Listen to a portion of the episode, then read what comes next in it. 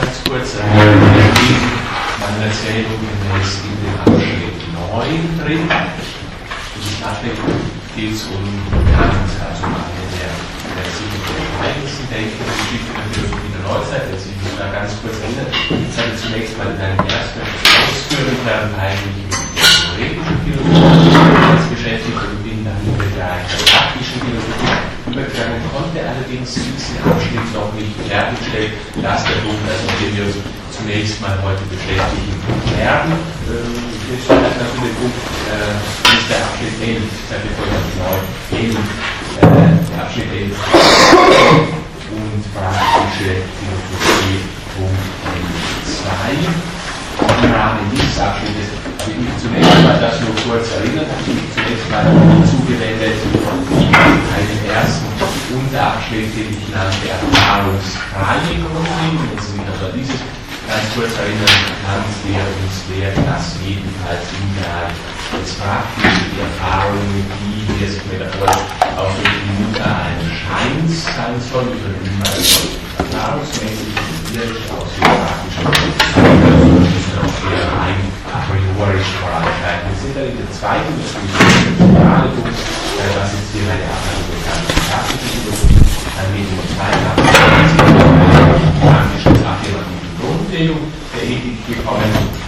Sie erinnern sich, Kant versucht vielleicht als erster in der Geschichte der Philosophie so etwas wie eine vollständig autonome Ethik aufzustellen. Also sie kann keinerlei empirisches, aber auch nichts metaphysisches oder etwas anthropologisches abzustützen. Das ist die Unterscheidung zwischen Freiheit qua Selbstverwirklichung und Freiheit qua Selbstbestimmung, die ich das letzte Mal auch reingezogen habe. Also in der jetzt nach Kant nicht mehr darum, zunächst mal in der physisch gleich festzustellen, was das Wesen des Menschen ist und von da ausgehend auf dieses Zurückgreifen bei den Säulen zu explizieren, sondern Freiheit soll praktisch ausschließlich diese sein Selbstexplikation von Freiheit. Was uns ist und was ethisch entwickelt wird, ist nichts anderes als die Explikation, Entwicklung dessen, was Freiheit heißt, was in der Bestimmung Freiheit bereits drin steckt. Das ist eine Freiheit grundlegend, das auch noch Erinnerung, den zweiten Abschnitt wird zur kantischen Philosophie nach das die Freiheit grundsätzlich erst ist Autonomie in der kantischen Welt, also Selbstgesetzgebung, da gehören die wichtigen Bestimmungen Gesetz, Maxime, kategorische Imperativ und Formen des kategorischen Imperativs, so also meine äh, damalige Überschrift das letzte Mal dieses Abschnittes 11.2.2 dazu. Äh, wir sind also bis dahin gekommen, dass Kant entwickelt hat, ja, wenn Freiheit etwas ist, das wir vollständig auf sich selbst stellen, also nicht abhängig sein lassen von metaphysischen, anthropologischen, soziologischen oder sonstigen Grundentscheidungen, dann muss Freiheit aufgefasst werden. Da als Selbstbestimmung oder als Selbstgesetzgebung explizieren wir nun weiter, was Selbstgesetzgebung heißt, so erreichen wir diesen obersten kantischen Grundsatz, den kategorischen Imperativ, allerdings gleich in mehreren Formeln und mit mehreren Problemen verknüpft. Diese mehreren Formeln oder drei jedenfalls, dasselbe die drei wichtigsten, hatte ich Ihnen das letzte Mal bereits genannt zu den gewissen Themen, die mit der kantischen Grundlegung verknüpft sind, werden wir heute noch mehrfach kommen von Kant selbst und dann auch von den Folgen.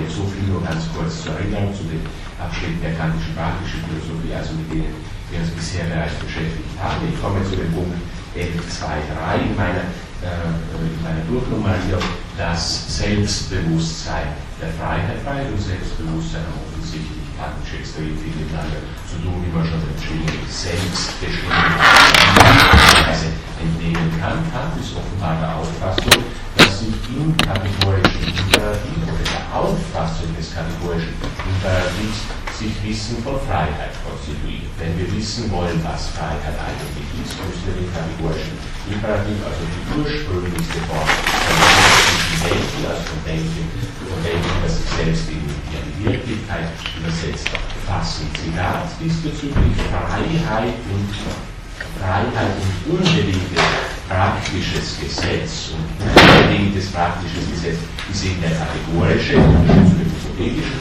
Hinweis für das letzte Mal sagen, Freiheit und unbedingtes praktisches Gesetz heißen wechselweise aufeinander zurück. Ich frage hier nun nicht, das kannst du jetzt in der fortgesetzt, frage hier nun nicht, ob sie auch in der Tat verschieden sein und nicht vielmehr ein unterliebendes Gesetz durch das Selbstbewusstsein einer reinen praktischen Person, diese aber ganz einerlei mit dem positiven Begriff der Freiheit, also Autonomie, sei, sondern wovon unsere Erkenntnis es unbedingt praktisch angebe, ob von der Freiheit oder dem praktischen Gesetz. Also Kant stellt sich jetzt nicht nur die Frage nach dem obersten Freiheitsprinzip überhaupt, sondern er stellt sich auch nach der Frage, ja, wie kommen wir denn überhaupt dazu, uns selbst als frei aufzufassen? Wie konstituiert sich sowas wie Selbstbewusstsein von Freiheit? Hm, stellen Sie sich die Frage am Ende dieses Zitat, was kommt in unserem Erkenntnisgang zuerst? Sowas wie Erkenntnis von Freiheit. Und dann entdecken wir, ja, mit Freiheit ist immer notwendig, unbedingtes praktisches Gesetz, ist ein kategorischer Imperativ verdrückt, oder ist es nicht vielleicht umgekehrt? Muss, muss uns zuerst sowas wie unbedingtes praktisches Gesetz, ja, unbedingte Anforderung an uns oder Aufforderung an uns, wie das viele auch später rezessionistische Theoretiker formuliert haben, müssen wir uns erst eine solche bewusst werden, unbedingte Anforderung Anforderungen Verbot oder Gebot, das an uns ergeht, auch das wir uns dann eben auch als frei auffassen können. Kant fragt also nach dem Anfang der Erkenntnis des unbedingt praktischen der, Freiheit. Und seine Antwort auf diese äh, im Zitat aufgestellte Frage ist die, es ist das moralische Gesetz, also auch eine Wendung für Kant, es ist das moralische Gesetz, dessen wir uns unmittelbar bewusst werden, sobald wir nämlich Maximen des Willens entwerfen, wenn wir sich auch der Funktion im letzten Mal her, ähm, weil wir Maximen des Willens entwerfen, welches sich uns zuerst darbietet. Also unmittelbar werden wir uns des moralischen Gesetzes bewusst, so kann so etwas wie unmittelbares Freiheitsbewusstsein ist. Unsinn, also quasi zunächst mal erkennen zu können, dass ich frei bin, eine Lehrmöglichkeitsraum darunter bewegen, dann erst zu sowas wie unbedingt Gesetzesformulierungen zu kommen. Das wird richtig sein. Für sowas wie unmittelbares Freiheitsbewusstsein Unsinn ist Kant versucht, das ist näher auch noch zu begründen. Ja, Freiheit ist zunächst mal ein negatives, also frei sein von negatives und negativ und positiv. Freiheitsbegriff voneinander auf populäre Weise unterscheiden wollen, Freiheit von und Freiheit zu. Freiheit ist zunächst mal eine negative Bestimmung, so versucht Kernproblem zu entwickeln. Wir etwas Negatives, können wir natürlich nie unmittelbar erkennen, das auch nicht unmittelbar intendieren, sondern nur von einem anderen herkommen, von einem positiven dessen Negation.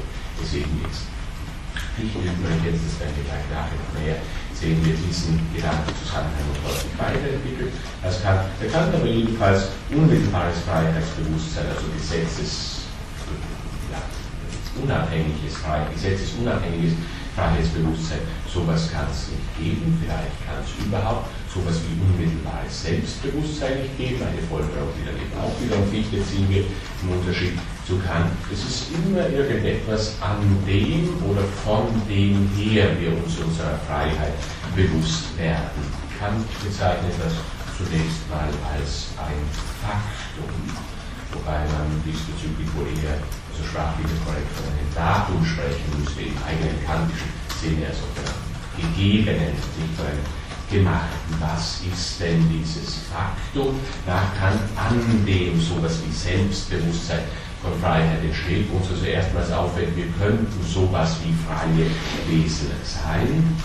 Ja, dieses ist eben sowas wie eine unbedingte Forderung, ein unbedingtes Verbot oder Gebot, das uns innerlich gewissensmäßig nach Kant entgegenbringt. Irgendwann erfahre ich dieses, so sollst du nicht handeln. Zwar unbedingt ohne eine weitere Begründung in mir, wenn irgendeine Maxime zu verwirklichen versuche. Und vielleicht auch gebotsmäßig, so sollst du äh, handeln. Erfahrung von unbedingter Verpflichtung macht uns auf dieses merkwürdige und sonst vielleicht überhaupt nicht vorfindbare äh, ja, Wesen aufmerksam.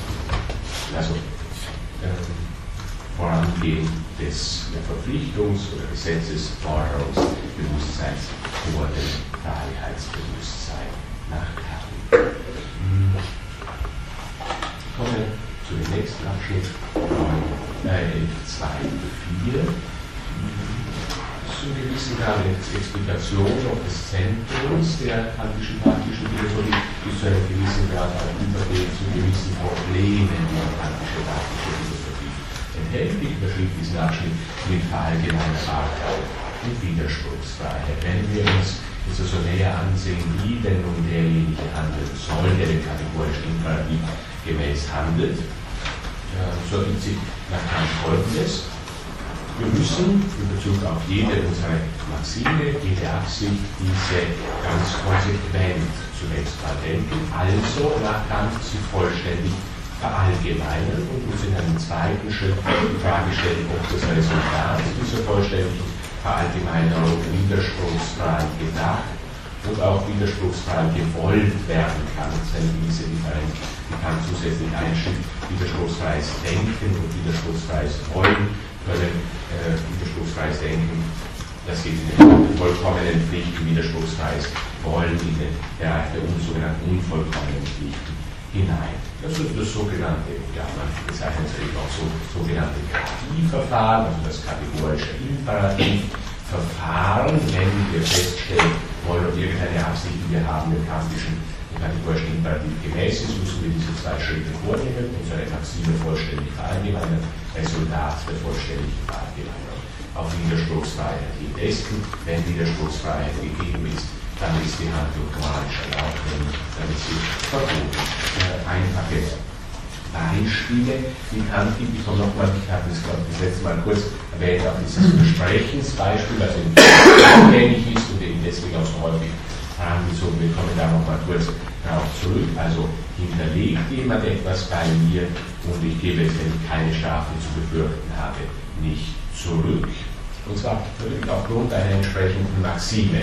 Also ich muss zunächst mal eine Maxime diesbezüglich bilden, eben zum Beispiel immer dann, wenn ich dieses gefahrlos tun kann, will ich meinen äh, Kontostand oder meinen Vermögenszustand äh, vermehren, äh, dann, ich, dann gebe ich nach Kant wenn ich es vollständig verallgemeinert denke, das Hinterlegen mir selbst auf. Also ich nehme etwas in Anspruch oder eben auch das hinterlegt wird.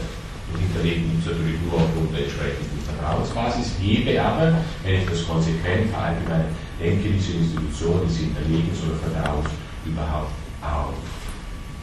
Ähm, gebe ich ein bewusst Falsches, auch beispielsweise, er kann natürlich häufig gebe ich ein bewusst Falsches, also ein unehrliches Versprechen verpflichte ich mich, verspreche und verpflichte mich doch nicht, indem ich unehrlich verspreche. Aufhebung der Institution des Versprechens im Aktus des Versprechens. Also Handlungen, Handlungsweisen der Widersprüchlichkeit an den Tag kommen, wenn sie vollständig verallgemeinert aufgefasst und gedacht werden. Man muss nun in diesem kleinen Beispiel scheint es einigermaßen gut zu klappen, das kantische kategorische Imperativ Verfahren muss man allerdings bemerken und eigentlich wenig zu äh, Problemen bereits über die die dann im folgenden Denken noch mehr explizieren werden.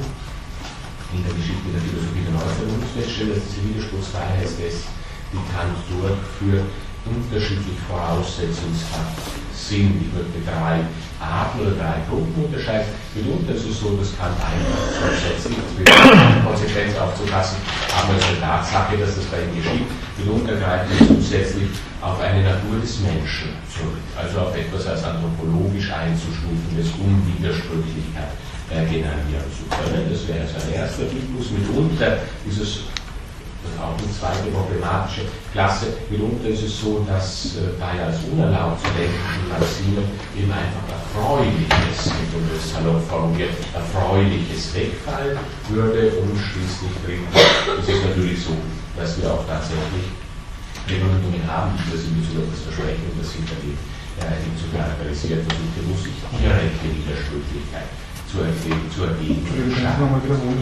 Ja, also die erste Gruppe oder der erste Typus, wie ich sie nennen würde, der kann greift auf anthropologisch einzustufen das zurück, also auf eine Natur des Menschen oder auf Momente, die in der Natur des Menschen drin liegt.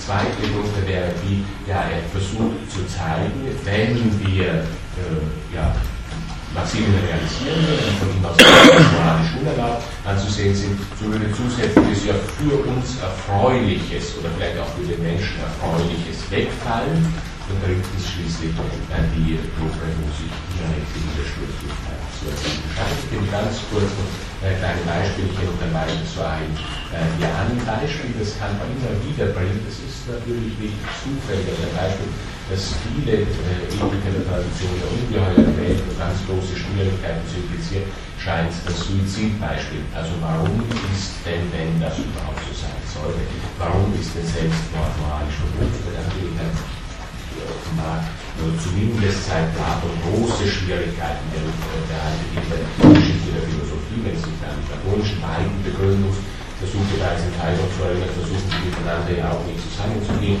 scheinen so vielfältig die Tradition hindurch.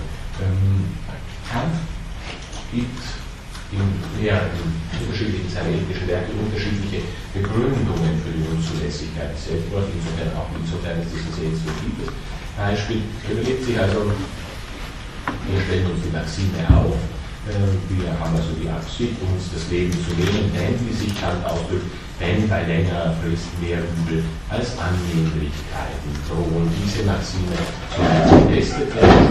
Äh, Kant formuliert das um und er stellt sich die Frage, so kann dies ein Naturgesetz werden.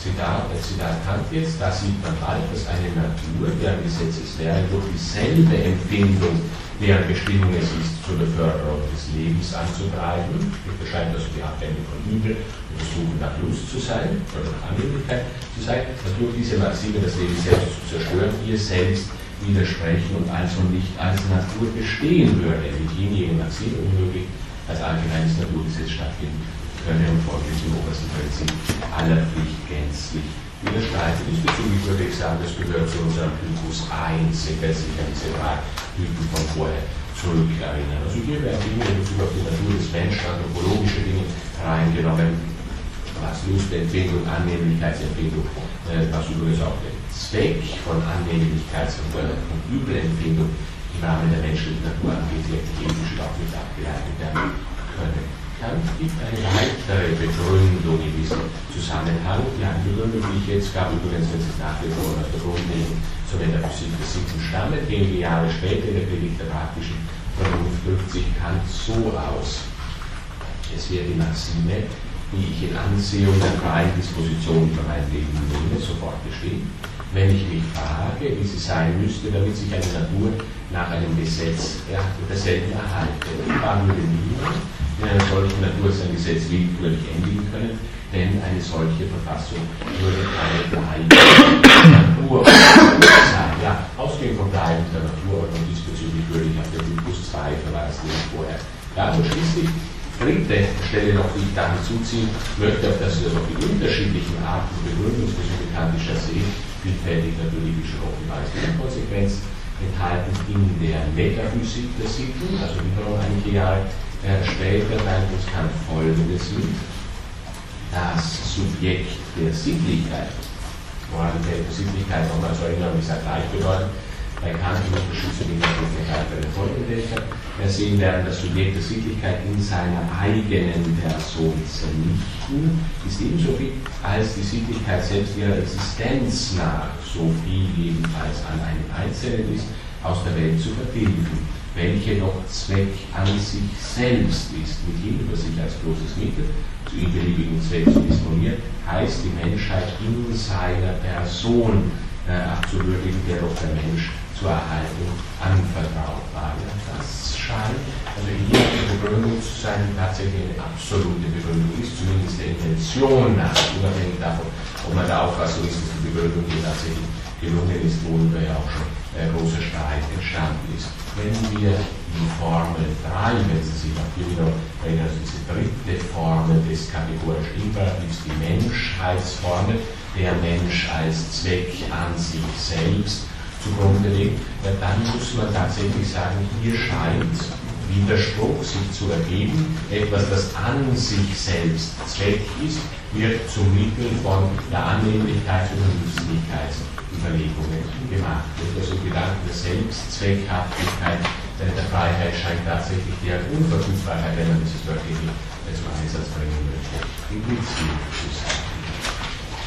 Grundsätzlich abschließend diesen Abschnitt, diesen Abschnitt 2, äh, aber nochmal, da ging also die eigentliche Problem Mögliche angedeutet, aber man muss sehen, dass wir mit Kant tatsächlich auch im Bereich der Ethik was grundsätzlich Neues haben. Eine prinzipiell, zumindest der Intention nach, absolute Begründung der Ethik. Freiheit soll auf nichts außerhalb ihrer selbst abgestützt werden, auf keinerlei menschliche Natur, auf keine Inhalte, die wir der Humanitas so zu geben pflegen. Freiheit selbst, Selbstexplikation Freiheit, inwiefern oder wie weit gegen diese Explikation bei Kant dann tatsächlich auch durchgeführt werden kann, es mit vielerlei Problemen behaftet. Ich gehe den Abschnitt 3 über ähm, ja, ein Abschnitt, in dem einige äh, Dinge zusammenzutragen, versuche systematische und Beispiele aus dem Bereich von Recht, Jugend, Kunst, Leben, Zweck. Also einige Dinge, die Kant schon abgeleiteterweise kommen, nicht mehr auf der fundamentalen Stufe stehen, auf der die grundlegenden Einsichten der theoretischen und praktischen Philosophie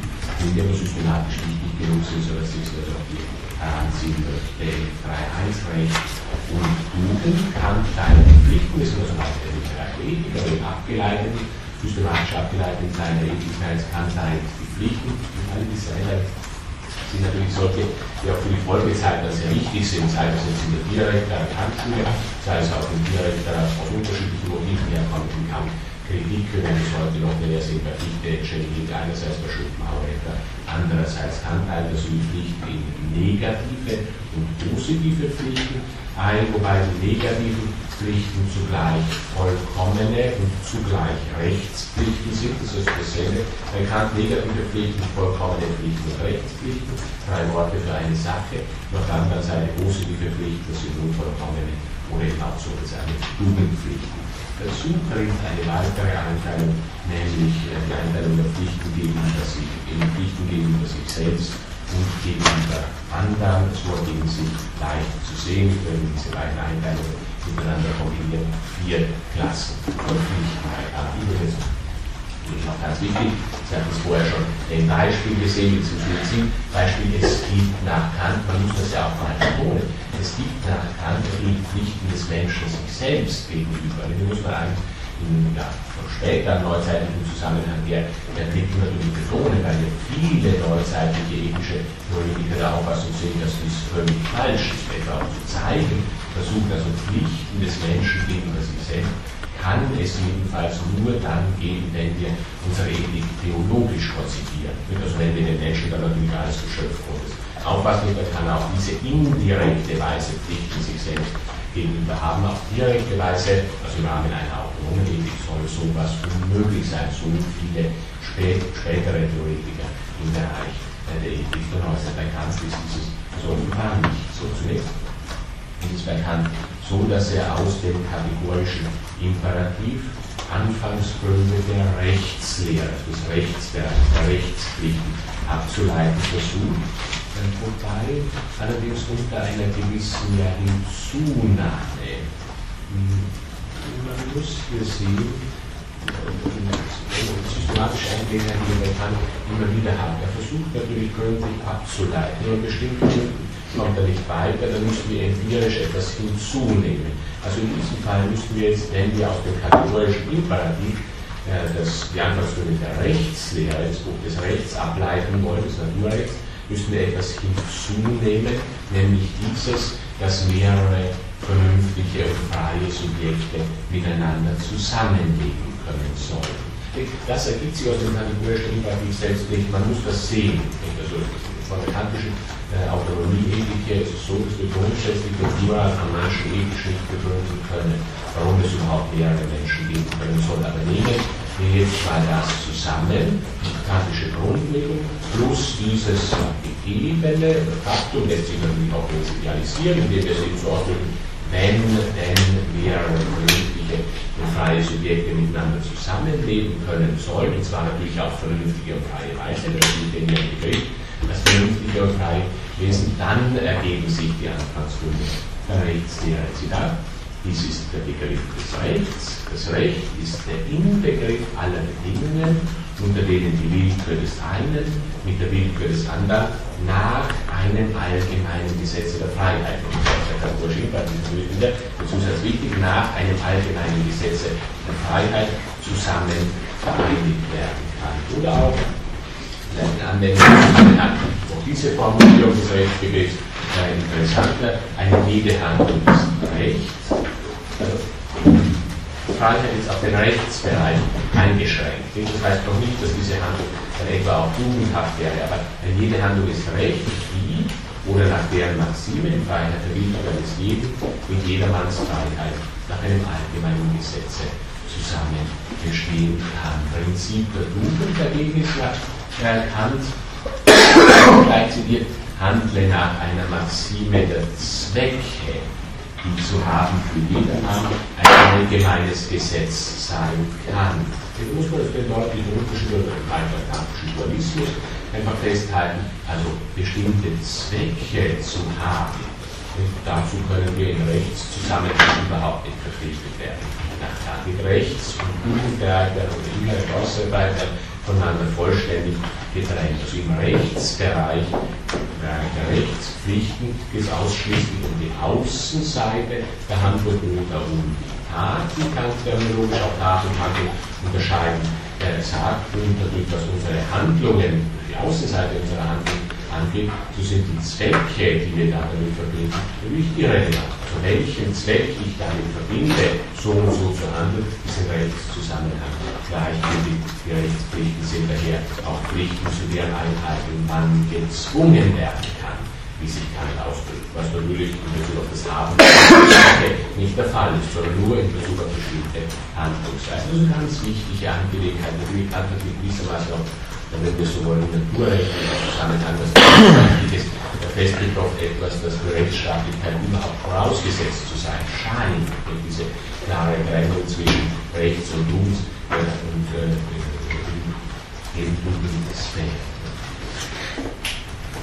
Ähm, ja, können Sie mal noch kurz, um diese Unterscheidung noch deutlicher zu machen, die Sekundärzitat, der Unterschied zwischen Rechtspflichten und Jugendpflichten liegt darin, dass wir bei diesen Pflichten, nämlich bei den Jugendpflichten, außerdem die von den entsprechenden Maximen vorgeschriebenen Zwecke fördern. Summarisch gesprochen, wir kultivieren unsere eigene moralische und natürliche Vollkommenheit und fördern zugleich das Glück anderer. Scheint ein wichtiger Moment im Jugendzusammenhang zu sein. Dagegen können wir Rechtspflichten schlicht dadurch erfüllt werden, dass man im Rahmen der von einem gerechten Rechtssystem gesetzten Grenzen handelt und zwar selbst dann, wenn wir nur unsere eigenen Interessen verfolgen und wieder andere die Gleichgültigkeit betrachten.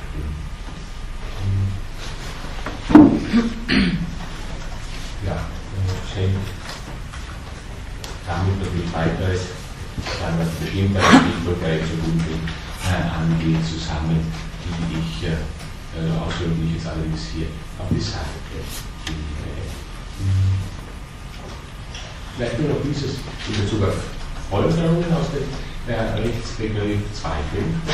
Zum einen folgt Kant aus dem Rechtsbegriff den Philan, den zweiten, den ich auch nennen möchte. Zum einen mal dieses, dass der Staat Rechtsstaat äh, sein muss. Das ist natürlich gerade auch, wenn man die kantische Zeit zurückdenkt oder die etwas folgende Zeit, Jugendterrorzeit und der Geist, die ganzen französischen Revolutionszusammenhang besonders wichtige Erinnerung, hier hier rein, also vollständige Trennung von Recht und Jugend. Ansonsten lässt sich sowas wie ein Rechtsstaat nach Kant nicht entwickeln. Also Sozial- und Wohlfahrtsstaat beispielsweise kann nach Kant offensichtlich nicht den Rang Gerechtigkeit haben, darf also deswegen nirgendwo zulasten des Rechtsstaates entwickelt werden. Im kantischen Zusammenhang, wenn wir diesen kleinen Dualismus zwischen Recht und Jugend einführen. Ja, und ein zweiter Punkt, den ich noch im Rechtszusammenhang hervorheben möchte, dieses jetzt vorher schon antizipiert, dass ich von Hinzunahme dessen, dass es mehrere Menschen gibt, äh, gesprochen habe, kann gilt auch im Rechtszusammenhang von den autonomen Individuen aus. Also die Rechtssubjekte sind zunächst mal auch autonome Individuen, selbst alles Selbstständige, in sich bereits freiheitsmäßig konstituierte Individuen, an die dann eben die Aufforderung ergeht. Ich will das mal kurz wenn du dieses nicht vermeiden kannst in eine Gesellschaft mit anderen, Ja, und wenn du dieses nicht vermeiden kannst, dann eben in eine Gesellschaft, in welcher, wiederum Zitat, in welcher jedem das Seine erhalten werden kann, so Brüche, also der alte, der platonische, indianische Gerechtigkeitsbegriffe, äh, kann durch transzendentale philosophische Bewiderung haben. Man sieht also, der Einzelne sind sich bereits konstituiert, nur rechtlich einigermaßen unsicher konstituiert, Notwendigkeit des Plurals von Menschen. Das kann nicht abgeleitet werden mit Gleichgrund. Das deswegen, weil wir hier gleich dadurch eine Differenz sehen werden, wenn wir von der auf Kant folgenden Denke hier wird. Und natürlich auch ganz wichtiger Punkt neuzeitlichen philosophischen Selbstverständnisses, das Kant in Meldungen wieder eben zitiert auf den Punkt gebracht hat, ist ja grundsätzlich so, wie wir schon vielfältig gesehen haben, gerade auch die frühneuzeitlichen Staatstheoretiker, die durch das Neuzeitliche von den Einzelnen von den vielen Einzelnen, von den Atomen ausgegangen wird und die Frage wie können die denn einigermaßen miteinander zusammenleben. Ja, wozu das Recht gilt also, wenn freie Subjekte zusammenleben wollen, dann müssen sie das natürlich ihnen entsprechend, also frei, vernünftig machen. Sie dann vernünftig oder schlechthin legitim sind allein solche Rechtsbestimmungen, die die Frage des und der Freiheit aller anderen nach einem strengen allgemeinen Gesetze verträglich sein lassen. Daraus entwickelt Kant Eigentums- und Staatstheorie. Privatrecht kommt systematisch vor öffentlichem Recht. Das ist ganz konsequent. Gibt natürlich ganz andere Artikel, jetzt also wieder die Entsprechungen zu, zu den großen antiken Ethik und Rechts, äh, Rechtssystemen zu entwickeln versuchen würde. Privatrecht kommt vor öffentlichem Recht, nachdem die Individuen bereits als Einzelne konstituiert sind, bevor sie in den Rechtszusammenhang, in den Staatszusammenhang eintreten zu dem öffentlichen Recht, oder vielmehr zur Voraussetzung des öffentlichen Rechts, nämlich zu den Staat, kommt es durch einen ja, Vertrag, durch einen Gesellschaftsvertrag. Diesbezüglich auch früher im Neuzeitlichen natürlich akzeptiert ist. Der Gesellschaftsvertrag ist natürlich kantisch, dieses eindeutig im Unterschied zu dem, was wir im Katalog gesehen haben. Der Gesellschaftsvertrag ist natürlich nichts empirisch vorzustellen ist, also dass die Leute irgendwann mal auf den Tisch saßen und den Vertrag geschlossen haben, sondern der Gesellschaftsvertrag ist die Idee des Rechtsstaates. Das setzt sich bei Kant aus dieser Vertragsform, die dann die Einzelne über sich hinausführen soll in einem Gesellschaftszusammenhang, setzt sich dann bei Kant vor die geforderte Aufhebung des, wie es nennt, internationalen Naturzustandes wiederum durch Vertrag natürlich der Völkerungsgedanke bei Kant kommen. Zu dem Punkt 2. Weiteres ja, systematisch schon nicht mehr so hochstufiges wie in den Abschnitt 1 und 2 zu Kant gewechselt allerdings hinüber von der praktischen Philosophie in die Philosophie die Ästhetik, in die Philosophie des Schönen und des Erhabenen, das Schöne und das Erhabene, die Kunst. Dritte kantische Kritik, die Kritik der Urteilskraft, nachdem die Dinge, die ich Ihnen bisher vorgelegt habe, die Grundzüge der ersten beiden die der Kritik der dramatischen Vernunft äh, zu explizieren, versucht jetzt also Blick in die dritte Kritik hineingelegt. Und es gab halt zwei große Themen. Zum einen eben das Schöne und das Erhabene sowie die Kunst. Muss es, glaube ich, so aktiv nebeneinander nennen. Nicht nur sprechen die Leute einfach von Ästhetik oder auch einfach von dem Schönen und dem Erhabenen als dem ersten großen Thema der Kritik der Urteilskraft. Das ist zumindest missverständlich. Also das Schöne und das Erhabene und zum anderen das zweite große Thema der Beliebte Urteilskraft, der Zweck und das Lebendige beginnt zunächst mal und den ersten dieser beiden Teile. Vorweg muss man allerdings noch überlegen, was die Urteilskraft sein soll. Denn diese dritte Predigt, Predigt der Urteilskraft ist. Die Urteilskraft ist ganz allgemein nur kantisch die Verbindung eines Besonderen mit einem Allgemeinen. Kant etwa, der Zitat, Urteilskraft überhaupt ist das Vermögen, das Besondere als enthalten unter dem Allgemeinen zu denken. Naja, also da hat er dieser Wendung natürlich schön die Probleme, die zwischen der platonischen und der aristotelischen äh, ja, Linie unserer Tradition äh, stehen, umgangen. Oder ja, sprachlich dem also sowohl enthalten wie auch unter hat. In dieser Wendung das Besondere enthalten unter dem Allgemeinen. Was ist also enthalten in dem Allgemeinen, das wäre die platonische Linie, oder stehen unter dem Allgemeinen, das wäre die aristotelische Linie, wenn wir das so plakativ miteinander aufführen wollen. Diese Verbindung zwischen dem Allgemeinen und dem Besonderen kann kantisch auf zweifache Weise erfolgen. Entweder wir haben das Allgemeine, also den höheren oder auch viel höher Begriff bereits und subsumieren dann ein Besonderes darunter. Das ist die Tätigkeitsweise, die Funktionsweise der Urteilskraft in der theoretischen Philosophie, also in der kantischen Theorie der reinen Vernunft. Kant nennt dies bestimmende Urteilskraft, also zwei Formen von Urteilskraft, zwei Weisen, wie wir die Verbindung zwischen allgemeinen und besonderen urteilsmäßig zustande bringen. Entweder wir haben das Allgemeine bereits und subsumieren Vorkommen des Besonderen drunter, bestimmende Urteilskraft, Zitat, ist das Allgemeine, Klammer die Regel, das Prinzip, das Gesetz schon gegeben, so ist die Urteilskraft, welche das Besondere darunter subsumiert, bestimmen. Das ist allerdings nicht die Form von Urteilskraft, die für uns jetzt relevant ist, wenn wir uns mit der schönen für Ähnlichen beschäftigen. Es gibt nämlich auch die Möglichkeit, dass wir nur naja, irgendein bestimmtes Dieses da haben. Also ein schönes Kunstwerk beispielsweise, im kantischen Beispiel, oder auch ein lebendiges Wesen. Wir haben nur ein bestimmtes besonderes Dieses. Wir versuchen das als dieses Besondere da zu fassen. Wir suchen nur nach dem Allgemeinen als dessen Fall dieses Besondere da aufzufasst werden. Wir haben nicht schon von vornherein ein Prinzip und ein Gesetz, wo wir sehen, aha, das gehört da als Fall darunter, was uns da vorkommt. Und das ist ein so merkwürdiger Gegenstand, dass uns eigentlich das Allgemeine für diesen Fall dann noch fehlt.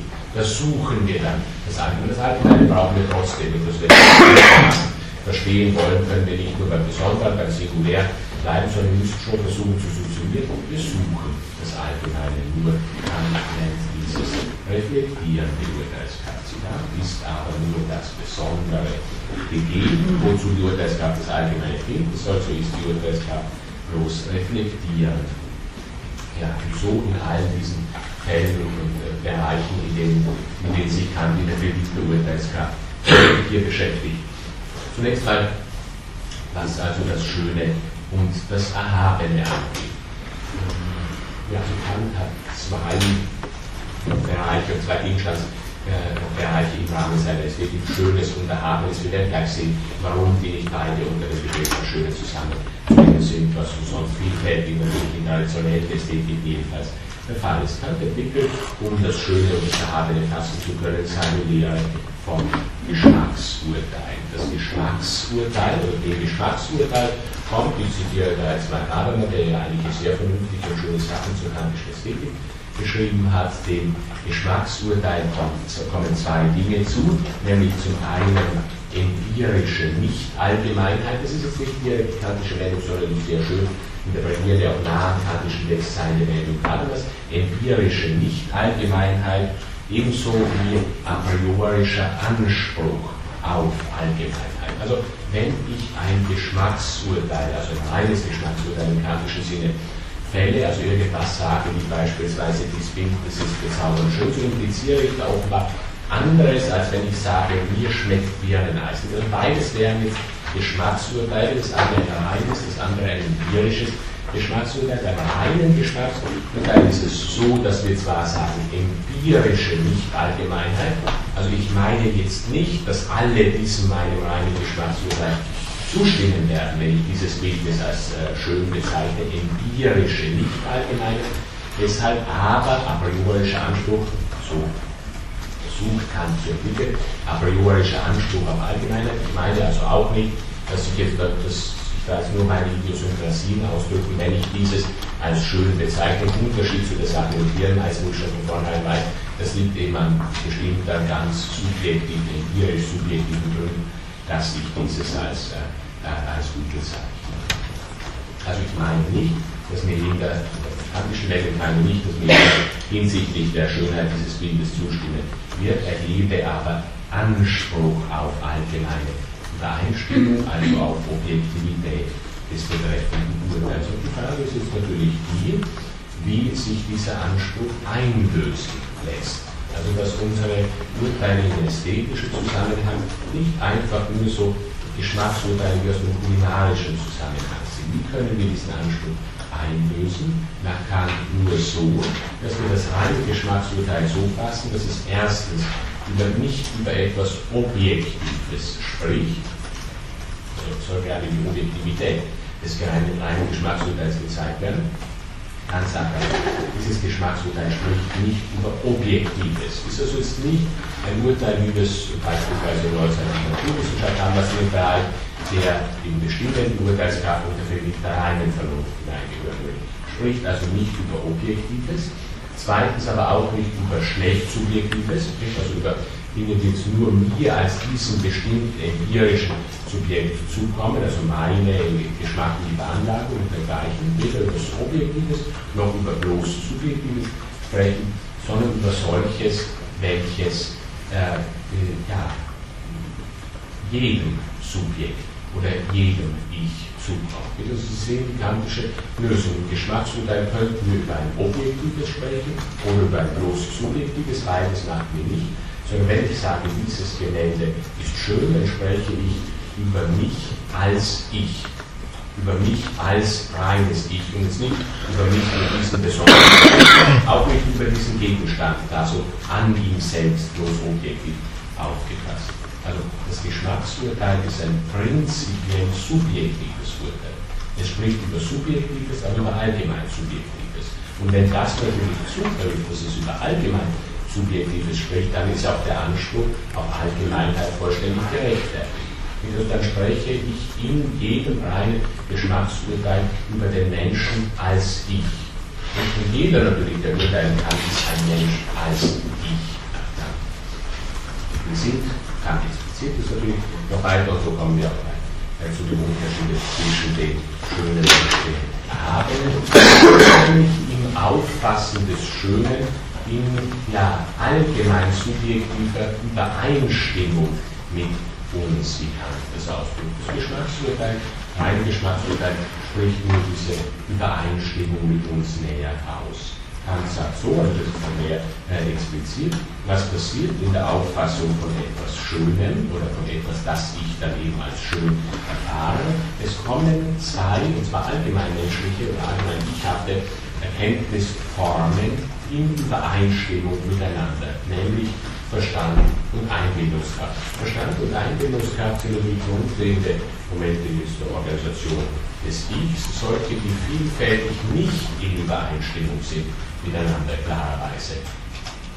Angesichts eines schönen Gegenstandes aber erfahre ich dieses plötzliche, ganz merkwürdige Übereinstimmung von Verstand und Einbildungskraft. Der Verstand und Einbildungskraft kommen aber natürlich jedem Ich zu. Das heißt, wenn ich also korrekt, gerechtfertigt diese Übereinstimmung aussprechen kann, und ich spreche sie eben in meinem Geschmacksbereich aus, dann ist auch der Anspruch auf allgemeine Zustimmung gerechtfertigt, was die was das Abend angeht, so spricht kann von einer Übereinstimmung oder von einer Übereinstimmung kommen zwischen Vernunft und Einbildungskraft. Also nicht Verstand und Einbildungskraft, sondern Vernunft und Einbildungskraft.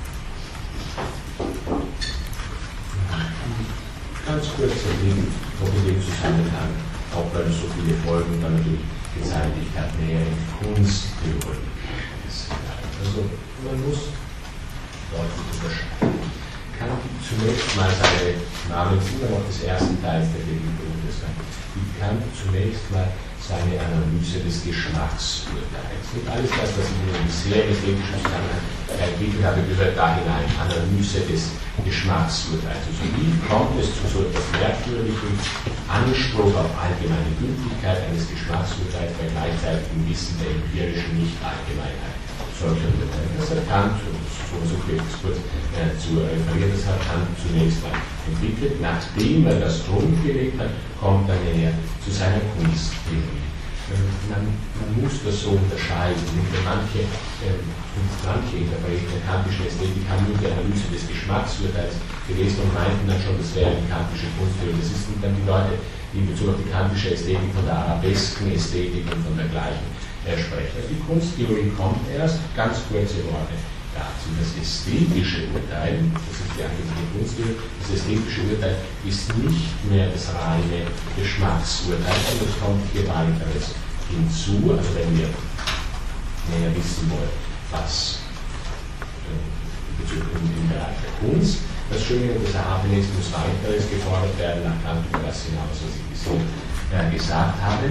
Vor allem hier wichtig die kantische Unterscheidung zwischen, das hat eben sehr dann äh, auch ausgelöst in ästhetischen Diskussionszusammenhang, die Unterscheidung zwischen Normalidee und Vernunftidee der Schönheit.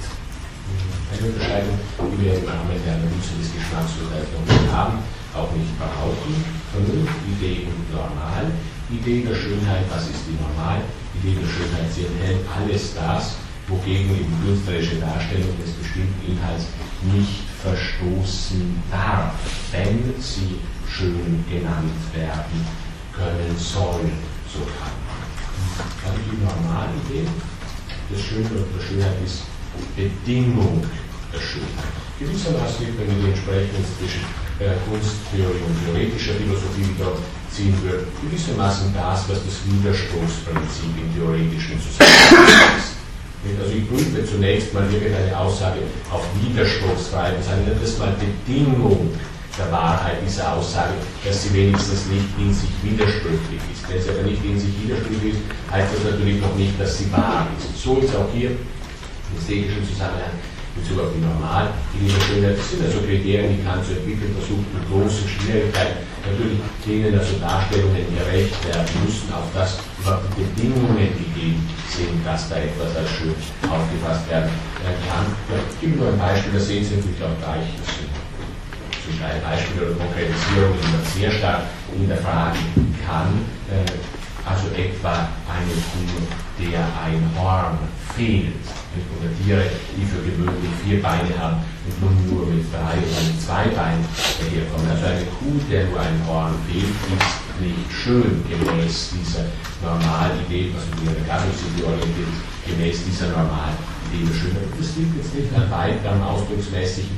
äh, etwa, sondern einfach daran, dass gegen die Normalidee dieser bestimmten natürlichen Art verstoßen ist. Kant versucht hier, und das kann man als eine wahrscheinlich doch zu theoretische Auffassung theoretisch orientierte Auffassung der ästhetischen Theorie Kant er bezeichnet, versucht also Normalidee der Schönheit als Richtigkeit zu entwickeln, im Unterschied zur Wahrheit, wie sie im Bereich jetzt der Kunst äh, vorhanden ist. Man kann allerdings auch hinzufügen, es kann schon sein, dass sogar eine im Horn fehlt, der Kant genau dieses Beispiel, da gibt es sogar eine Kuh, der im Horn fehlt, letztlich doch als schön bezeichnet werden kann von dem zweiten, entscheidenden Gedanken her, nämlich der Vernunftidee. Der Schönheit dazu noch kurz über die Vernunftidee der Schönheit äh, spricht, äh, sagt Kant mitunter auch Idealen der Schönheit. Das gleiche bedeutet Vernunft. Die der Schönheit soll jetzt nicht Bedingung, sondern Grund dessen sein, dass er etwas Schönes, also Wahrheit jetzt und Richtigkeit, wie wir sie der Lehre äh, vom Schönen haben. Was ist diese Vernunftidee? Kant sagt sehr allgemein, der Zweck dessen, was überhaupt ist. Was ist denn der Zweck dessen, was überhaupt ist? Nach Kant, ist sehr leicht, wenn man die theoretische und praktische Philosophie zusammennimmt, von Primat des Praktischen zu sprechen. Es ist sehr leicht im Rahmen der kantischen Theorie zu wissen, dass ja der Endzweck der Welt, das wirklich nicht mal angelehnt an Nietzsche'sche Ausdrucksweise, aus dass der Endzweck der Welt kantisch nur ein moralischer sein kann oder dass die Welt nach Kant nur moralisch gerechtfertigt sein kann. Im Unterschied an dem zu dieser Welt, wie sie bei Nietzsche finden, wo der Staat moralisch eben ästhetisch steht. Also Endzweck eine moralische unbedingte Selbstzweckhaftigkeit, die wir im Bereich des Praktischen erreicht haben. Etwas, das niemals als Mittel, sondern immer nur als Zweck gebraucht werden kann. So etwas erreichen wir im theoretischen Zusammenhang natürlich nicht.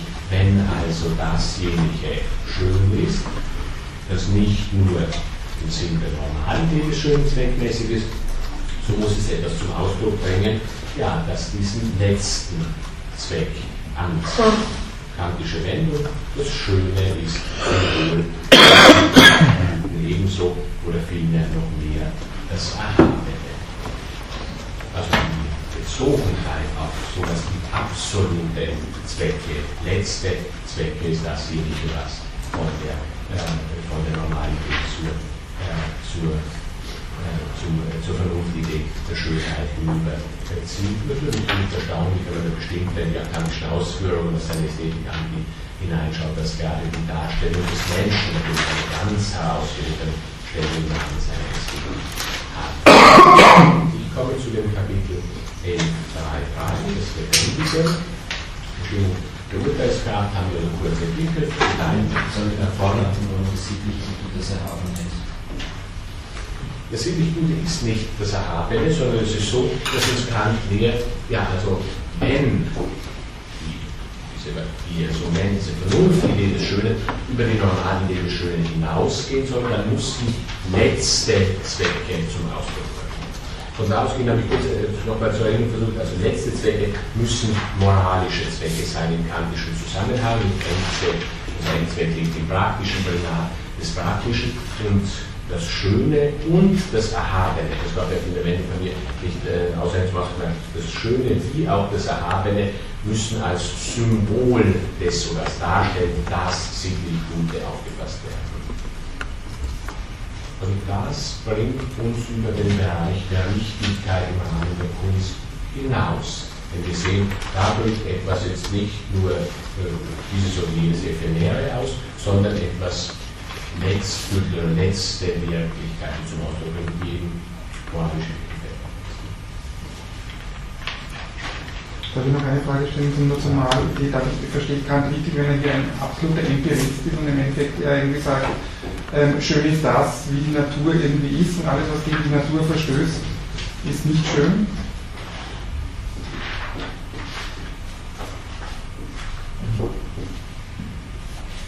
Absoluter Empirist, sagten Sie. Aber das ist eine Also absoluter Empirist ist. Ich stelle, ich weiß nicht, wie zurück. Ich habe das vorher etwas weicher und kann freundlicher so zu formulieren versucht, dass ich sage, das mag so sein, dass die kantische Ästhetik hier zu theoretisch also zu sehr von den theoretischen Urteilen her beeinflusst ist. Das ist zunächst einmal nicht klar. Wenn Sie vom absoluten äh, Empirismus sprechen, ist zunächst einmal nicht klar, das kann im Rahmen der theoretischen Philosophie nicht Ideen auf a priorische repräsentieren.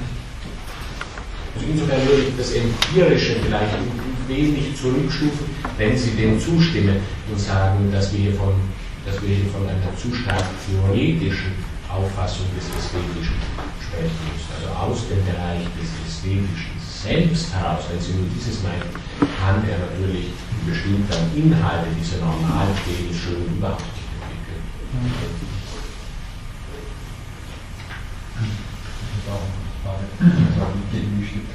Zur Lüge? Oder gibt es unterschiedliche Auffassungen? Zur Lüge? Ja. Gut, also hier gehen wir nochmal zurück in den Bereich der praktischen Philosophie.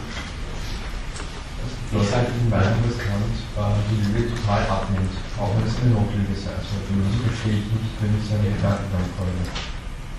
Kannst du kurz sagen, warum Sie das nicht verstehen? Ähm, naja, wenn ich zum Beispiel Lüge um jemanden zu helfen, nehmen wir eine Extremsituation, Nationalsozialismus, ich verstecke Leute, dann läuft dann mit ihren Fakten, wo ich Leute versteckt habe, ja. und ich Ja sage, dann, also weil ich keine Strafe dafür zu bekommen, dann habe ich gefragt, Leute, ähm, bekommen. Keine Strafe zu bekommen, wahrscheinlich die Wahrheit. Dann habe ich, die, habe ich den Menschen dazu gemacht, um keine Strafe zu machen, nicht mehr zuzusetzen. Ja, das ist ja, ja eine Lüge. Das ist, ähm, diese Sache mit der Lüge eine sehr stark umstrittene Angelegenheit. Man kann daraus kann denke, tatsächlich unterschiedliches herauslesen. Also das Beispiel, das Sie jetzt gaben, bezieht sich ja direkt auf einen kantischen kleineren Text, den ich hier nicht angezogen habe. Dieser Text mit dem Titel Blödes Text über ein vermeintes Recht aus Menschenliebe zu lügen. Also so genau diesen Bereich hineingehen, wo Kant sich, ja, wie sich dann die Kommentatoren meistens ausdrücken, sich auf extrem ritualistische Weise ausdrückt und also die, das Verbotensein der Lüge praktisch vollständig zum Ausdruck bringt. Also die Lüge äh, hebt sowas wie die Möglichkeit, sinnvoll miteinander zu sprechen, überhaupt auf, den Versuch zu argumentieren. Wenn wir also dieses, diese Bestimmung der Lüge vollständig verallgemeinern, dann können wir überhaupt nicht mehr miteinander sprechen. Man kann überhaupt nichts glauben, was der andere sagt. Das ist also so hochstufig und die Probleme, die sich ergeben und die Widersprüchlichkeiten, die sich hier ergeben, ist so hochstufig, dass so scheint es die Lüge vollständig verwohnt sein muss. Im Rahmen des kantischen Werks, wo wir tatsächlich von einer, ich verwende jetzt mal das etwas spätere, also die Geschichte etwas spätere, wo wir tatsächlich von einer Momentanisierung von dieses Lügenverbots sprechen können. Und deswegen sagte ich, man kann aus Kant auch da unterschiedliches herauslesen, wie es ja auch genannt wurde. Allerdings gibt es in Bezug auf manche andere sehr hochstufige Verbote genau solche Momentanisierungen.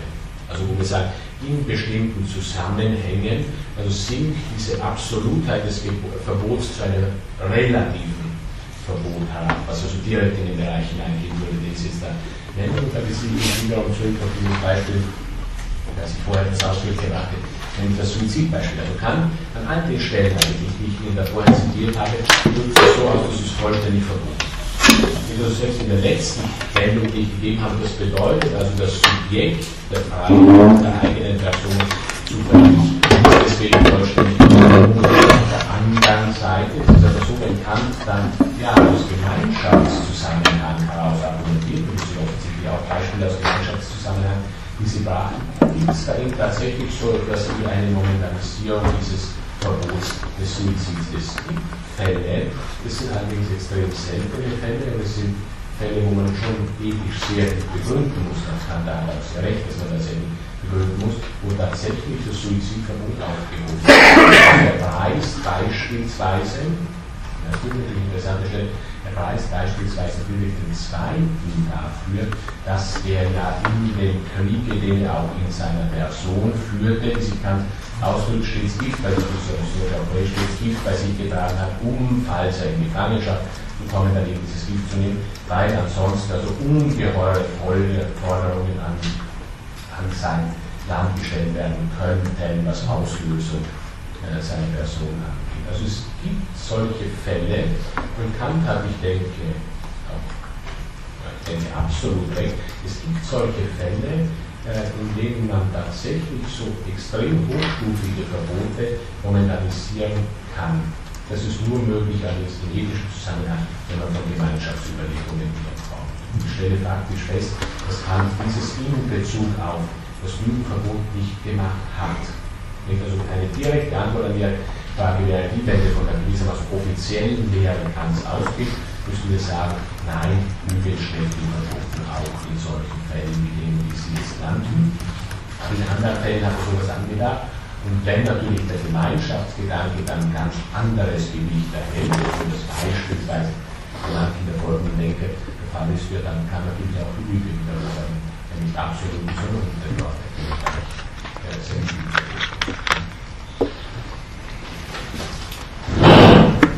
Ja, somit den Abschnitt, äh, ganz kurz den Abschnitt das Lebendige.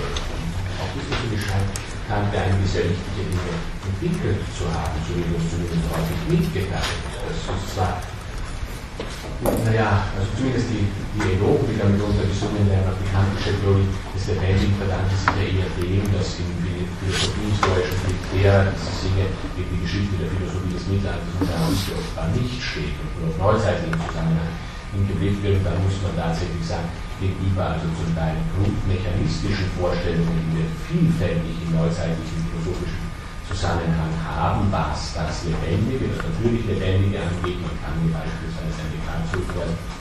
Und dann ist dazu ist es natürlich so, dass das großartig ist, was Kant hier macht, allerdings begründungsmäßig äh, doch wenig schwierig. Ganz kurz dazu.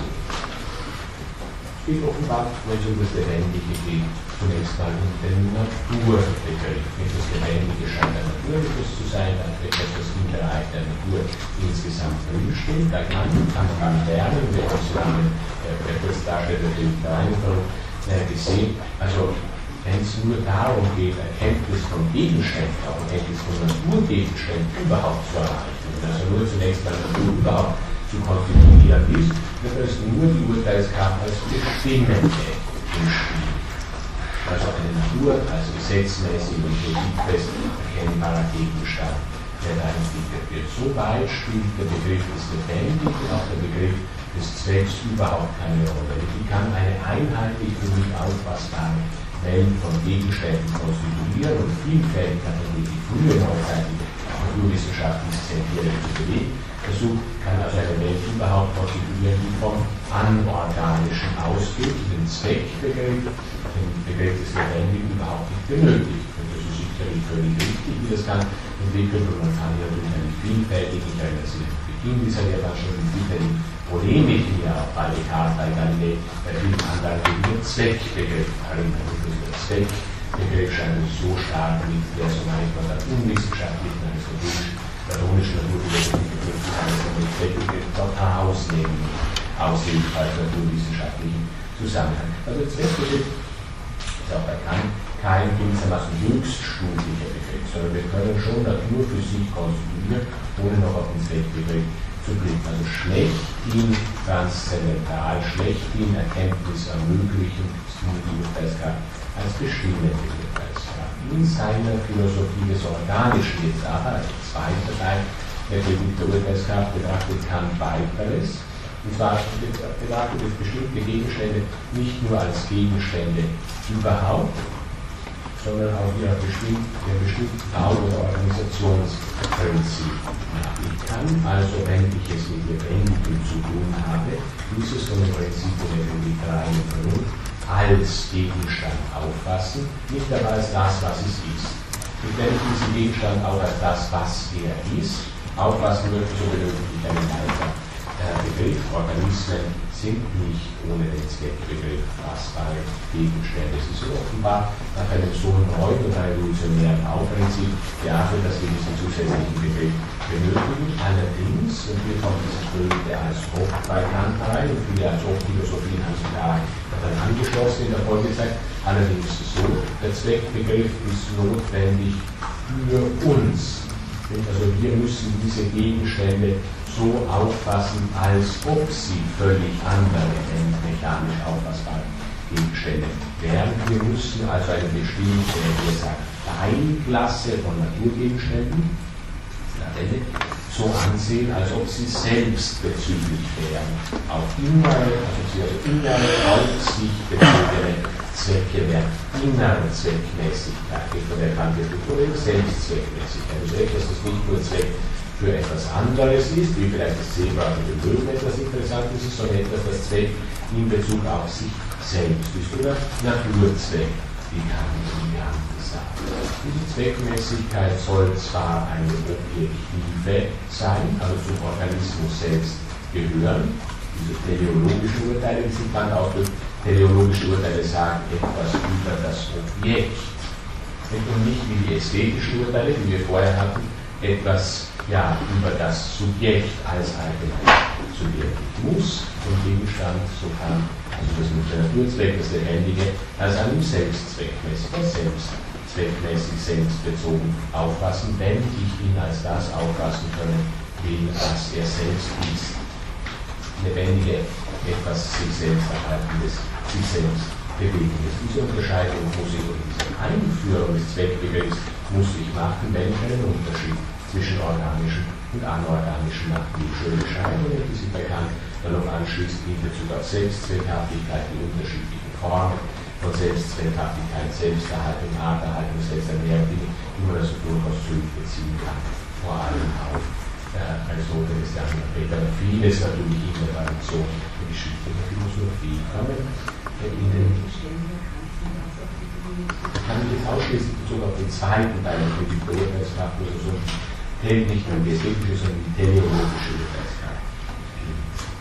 Zu vielfältig wollte ich auch abschließend jetzt Punkt äh, sagen, vielfältig so, dass keine schöne Beschreibungen des Naturzwecks oder Selbstzweckhaftigkeit äh, gibt. Die Begründungsgrad ist etwas schwieriger. Also er verweist hier immer wieder auf dieses als ob wir müssen diese Gegenstände so ansehen, als ob sie so geahnt werden. Ja, aber natürlich stellt sich die Frage, ja, wie können wir denn das eigentlich überhaupt? Wie können wir so etwas Selbstzweckhaftigkeit oder Selbstbezüglichkeit, die nicht Ich-Haftigkeit ist natürlich, weil das sind nicht denkende Lebewesen, mit denen sich Kant beschäftigt, wie können wir sowas überhaupt denken? Da geht er nicht weiter. Kommen wir den Abschnitt 4 hinein, Abschnitt vorletzter Abschnitt jetzt, was Kant angeht, Geschichte. Kant ist natürlich auch einer der Geschichtsphilosophie dürfte so wenig neuere Darstellungen als des Bereichs Geschichtsphilosophie geben, wo nicht auf die kantische Position eingegangen wird. Und wir schon ein bisschen was angedacht in der kantischen Geschichtsphilosophie. Wir haben schon gesehen, dass für Kant der Endzweck der Welt ein moralischer ist. Das ist der Endzweck der Welt, wahrhaft sich autonom bestimmende Individuen, diese eben die einen über freien äh, Zustand miteinander zusammenleben. Also, Kant drückt sich etwa auch so aus, die Moralisierung des Menschen. Dies ist der letzte Zweck oder der Endzweck der Geschichte. Das ist wenig ausgeführt noch Kant fragt also, was muss Geschichte sein oder als was muss Geschichte angesehen werden, wenn Freiheit sein können soll. Und die kantische Antwort, also die ganze leibliche Basierung auf diesem bestimmten System gleich noch sehen, kantische Antwort auf seine Frage ist, der Geschichte muss angesehen werden als etwas, das prinzipiell Freiheitsfortschritte, also Fortschritte, die nach dem Weg rein autonomer Selbstauffassung erkennen lässt. Das enthält nur noch mehrere Momente, die ich kurz entwickeln möchte. Erstens mal, das, ist der grundlegende Punkt, den ich vorher schon erwähnt habe. Erstens kann die Rechtfertigung der Welt also kantisch begründet nur eine moralische sein. Wirklichkeit wahrhaft autonom handelnder Individuen ist der Zweck des Kosmos nach Kant. Zweiter Punkt, den wir dazu nehmen müssen, ist ja, wenn dieser Zweck nicht unmittelbar, also nicht von vornherein wirklich ist, was ja doch auch imaginierbar wäre zumindest, dann muss Geschichte, wenn sie die Frage bezüglich auf ein Interesse sein soll, ist kantisch praktische Philosophie, dann muss Geschichte das Zugehen eben auf diesen Endzweck sein.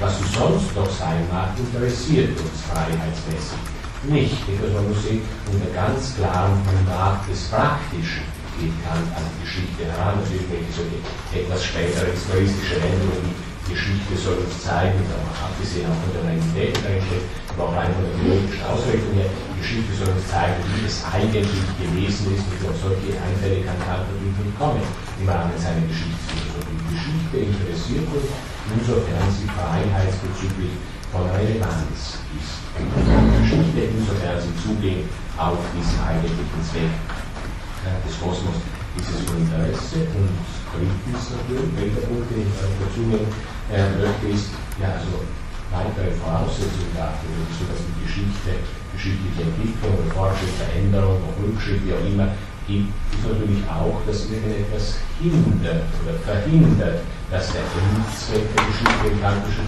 Sinne unmittelbar wirklich ist. Wäre ja, wie ich vorher sagte, zumindest auch vorstellbar. Ja. Was macht also diesen, ja, dieses Fortschreiten? Konzipiert natürlich Geschichte als ein Fortschreiten. Fortschreiten hin auf das, was der Mensch eigentlich, aber noch nicht wirklich ist.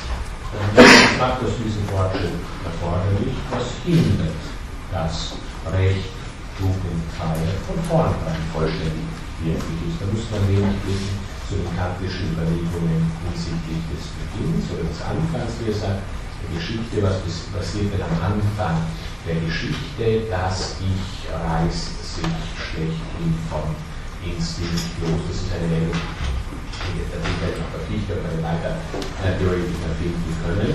Wie sieht es näher aus? Noch kann sie da der Mensch entdeckte in sich, wenn am Anfang der Geschichte entdeckte in sich ein Vermögen, sich selbst eine Lebensweise auszuwählen und nicht gleich anwerfen, an eine einzige gebunden zu sein.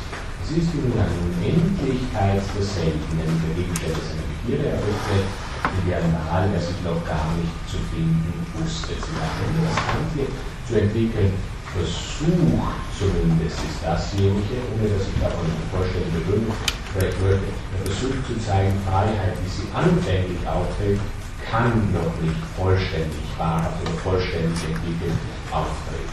Und darum liegt die weitere Geschichte. Das ist Geschichte. Und wir können das ganz kurz fassen. Unsere Freiheit, wie sie unmittelbar tritt nicht wahrhaft auf. Das ist die weitere Geschichte. Äh, es ist vielleicht wichtig, das auch so kurz äh, zusammenzunehmen, auch dass man sieht, dass das alles deutlich unterschieden ist von all diesen ja, naiven Gefahren von Fortschritt, Fortschrittsoptimismus und dergleichen. Kant sagt uns natürlich nicht, es wird alles immer mehr oder weniger besser, sondern er sagt uns, der Sinn, der Zweck der Geschichte in einem Freiheitszusammenhang zu entwickeln versucht. Der Sinn, der Zweck der Geschichte ist die wahre Freiheit, also Selbstgesetzgebung. Ob wir dem dann handeln nachkommen oder nicht, ist unsere Sache. Er untersucht die Geschichte in Bezug auf das, ja, als was sie für den Menschen als das Freie von Interesse ist. Also kantische von der Geschichte steht ganz klar unter dem Prägnat des Faktischen, aus Freiheitsgründen, also aus Gründen praktischen Freiheitssäulens gehen wir in die Vergangenheit zurück. Und sonst würde uns das nicht eingehen. Ein theoretisches Interesse an der Vergangenheit gilt Kant durchaus. Also rein theoretisch Gründen zu wissen, warum es wann wie gewesen ist, ist völlig uninteressant, jedenfalls das letzte eigentlich relevante Zwecke des Menschen angeht. Also wir betrachten transzendentalphilosophisch die Geschichte, weil wir wirklich frei werden wollen. Das ist unser äh, kantisch einziger rechtfertigbares Motiv, das Interesse an der Geschichte angeht. Kurzer Blick noch jetzt in das bekannteste Schriftchen Kants, was die Geschichtsphilosophie, also ein wichtigstes geschichtsphilosophisches Werk hinein noch zwei, drei Takte da herausgezogen, also diese Schriftidee zu einer allgemeinen Geschichte in bürgerlicher Absicht. Auch hier wird es klar, wiederum, dass der Mensch eben nicht der unmittelbar ist, was er ist, das im Freiheitszusammenhang, das liegt an der Grenzenlosigkeit und Instinktfreiheit der Vernunft, weil solche Instinktfreiheit findet sich so bei Kant natürlich nicht, das hat jetzt vielleicht 100 Jahre später zurück übertragen oder Sache nach entwickelte. So was es gibt, eben der Grenzenlosigkeit und Instinktfreiheit der Vernunft wegen, weil Menschen nicht nur Entwicklung, sondern Freiheit in der erdkantisch Fortschritt. Fortschritt hin, wie er jetzt sagt in der Idee seiner allgemeinen Geschichte, Fortschritt hin zur Lösung des größten Problems für die Menschengattung. Was ist denn dieses größte Problem? Ja, das größte Problem für die Menschengattung zu dessen Auflösung die Natur zwingt. Also das ist jetzt etwas schwierig, das lasse ich mal beiseite, zu dessen Auflösung die Natur zwingt, ist die Errichtung einer allgemeines Recht verwaltenden bürgerlichen Gesellschaft. Weil dieses, diese bürgerliche Gesellschaft eben so imaginiert ist, lauter wahrhaft autonom handelnde Individuen, die in freiem und vernünftigen Zusammenhang miteinander leben. Also Thema der Geschichte ist Freiheit, ihrem letzten Ziel nach weltbürgerliche Gesellschaft. Noch ein Zitat, man kann die Geschichte der Menschengattung begrüßen, als die Vollziehung eines verborgenen Plans der Natur ansehen. Zu sehen, wenn man so will, zu diesem Beispiel greifen möchte, eine Säkularisierung des Vorsehungsgedankens, die wir auch hier haben, nämlich also von einem verborgenen Plan der Natur gesprochen, man so vielfältig natürlich im neuzeitlichen geschichtsphilosophischen Theorie immer wieder den Eindruck hat, ja, eigentlich äh, hieß das eben nicht zu einer Vorsehung, ich sage noch etwas anderes dazu, verborgener Plan der Natur, List der Vernunft, wie auch immer, eine Vollziehung eines verborgenen Plans der Natur, um einen inneren und zu diesem Zwecke äußerlich vollkommene Staatsverfassung zustande zu bringen, als einzigen Zustand, in welchem sie Menschengattung alle ihre Anlagen der Menschheit vollständig entwickeln kann. Sie am Ende, man sieht, die Natur, die Natur der Vernunft, bringt ein Mittel hervor, um ihren Zweck zu erreichen. Zweck, der Zweck ist die Moralisierung des Menschen, dieser Moralisierung vorausgesetzt letztlich der ewige Friede, praktisches Ideal in der Idee, also ein endlicher fortschreitender Annäherung anzuziehendes Ideal komme in den letzten, ganz kurz in letzten Abschnitt zu äh, Kant hinein. Äh, Abschnitt 11, 5, die kantische Religionstheorie. Und das natürlich, man auf die folgenden denke, kommt ja nicht nur auf diese Vorbilder, sondern auch auf Generationen von Theologen des 20. Jahrhunderts etwa, hat ja viele Folgen äh, gezeigt. Von welcher systematische Wichtigkeit ist denn Religion Kant? Zunächst haben wir bereits gesehen, er versucht im Bereich seiner theoretischen und dann auch im Bereich seiner praktischen Philosophie durchaus Theologie und fern zu argumentieren. Wir lehnt also vollständig ab, beispielsweise vor allem natürlich eine theologische und religiös inspirierte Ethik, wie wir gesehen haben. Es ist mit Sicherheit so, dass Theologie und Religion der Ethik nicht vorhergehen können, systematisch. Und allerdings kann zeigen, dass das nicht bedeutet, dass die Diskussionen überflüssig werden oder dass wir sagen könnten, äh, sagen wir, die autonome Selbstbestimmung äh, des Menschen steht im Widerspruch etwa zu einem Gottesglauben, sondern dass sich vielmehr ein weiterer System bleibt, äh, nämlich eine Religionstheorie an den Bereich der der Geschichtsphilosophie anschließt. Freiheit. Und bei Kant natürlich das Zentrum, das haben wir jetzt schon mehrfach gesehen, Endzweck des Menschen liegt im Praktischen. Welche Rolle kann jetzt da laut der Religion noch spielen, wenn der Endzweck ohnehin bereits im Praktischen Namen der Ethik und zwar im Namen einer autonomen Ethik haben. Ich zitiere mal den Abwechslung Sekretär. Autor Kant meint, es sollte es nicht dabei belassen, den Inhalt, das letzte Interesse an den Inhalt des moralischen Gesetzes analytisch auszubuchstabieren und seine objektive Realität nachzuweisen. Das soll sich also auf die praktische Philosophie und die Geschichtsphilosophie beziehen, sondern außerdem sollten wir bestimmte eng mit dem Handeln nach diesem Gesetz zusammenhängende Überzeugungen untersuchen, nämlich Überzeugungen, die nötig sind, um unser Festhalten an diesem Gesetz zu tragen. Sie darf das scheint so zu sein, zunächst mal, das ist auch wirklich so, bekannt wird, nämlich, dass zunächst mal Ethik entwickelt wird, Ethik steht im Zentrum der kantischen Philosophie, allerdings mit dem, was wir autonom ethisch entwickeln, praktisch entwickeln, sind bestimmte theoretische Grundsätze verknüpft, wie wir zunächst mal leicht sagen können. Theoretische Grundsätze, die eben traditionell im Bereich der Theologie oder in der Religionstheorie zu sprechen, zu stehen kommen und zwar so, sogar mit einer gewissen Notwendigkeit. Ähm, Moral und Ethik muss Religion vorhergehen, umgekehrt ist schlecht und falsch nach Kant. Allerdings muss auch, und das ist der Schritt, den wir in diesem äh, Abschnitt hier noch machen, muss dann auch Religion auf Moral folgen, wie wir sagen. Also äh, Religion, Moral führt unumgänglich zur Religion. Ich gebe dieses berühmte Zitat aus der Vorrede, der ersten Vorrede zu, zur Religion innerhalb der Grenzen der bloßen Vernunft. Sie Moral also führt unumgänglich zur Religion, wodurch sie sich zur Idee eines nachtragenden moralischen Gesetzgebers außer den Menschen erweitert, in dessen Willen dasjenige Endzweck der Menschheit ist, was zugleich der Endzweck des Menschen sein kann und soll. Sie da Sie sehen, das ist sehr schön, die natürlich vollständig praktisch bestimmt die kantische Religionsphilosophie sein wird, wie schon von den Definitionen her, die wir hier gesehen haben. Also Bodhidharma wird definiert als Idee eines machthabenden moralischen Gesetzgebers Ausdrucksrecht. Es gibt da beispielsweise nicht nur Schöpfungstheorie, oder sondern nur insofern die traditionellen, religiösen, theologisch zu fassenden Bestandstücke praktisch von Relevanz sind oder theoretische Momente erhalten, die einen notwendigen Zusammenhang die den autonom praktisch entwickelten Lehren haben, nur insofern er diese von Kant herangezogen.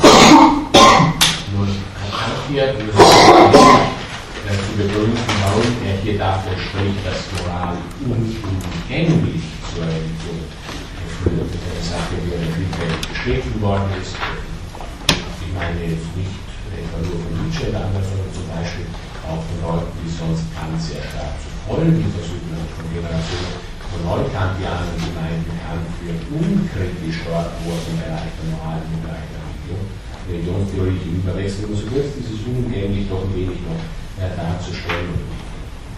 Einzig den nicht unumgänglich zu bewirken Kant selbst. Er hat vom Endzweck eben äh, gesprochen, in dem Zitat, das ich gegeben habe, vom Endzweck und der letzte Zweck des moralisch Handeln ist das höchste Gut. Ich versuche das kurz, das unumgänglich darzustellen, ist das höchste Gut. Das ist der erste Schritt, den wir kurz betrachten müssen. Dieses höchste Gut aber hat zwei sehr hochstufige äh, religionstheoretische Sätze zur Voraussetzung oder Bestimmungen zur Voraussetzung, nämlich Dasein Gottes und die Unsterblichkeit der Seele. Was sich also anschließt an der kantischen Religionsphilosophie sind seine, ja, wie es genannt moralischen Beweise im religiösen Zusammenhang, also moralischer Gottesbeweis, moralischer Unsterblichkeitsbeweis. Diese scheinen also tatsächlich zumindest der erstere ein neuer Beweis zu sein. Eine immer sehr seltene Angelegenheit der Religion einen neuen Gottesbeweis relativ spät in der Geschichte der Philosophie äh, formulieren. Ich versuche also Ihnen ganz kurz noch diese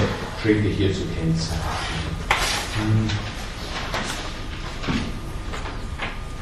Man muss also zunächst mal grundsätzlich sehen, Religionsphilosophie steht hier in der, praktischen Philosophie drin. Aus praktischen Gründen heraus stellen wir uns überhaupt nur religiöse Fragen. Ansonsten wäre äh, diese, ja, zumindest überflüssig.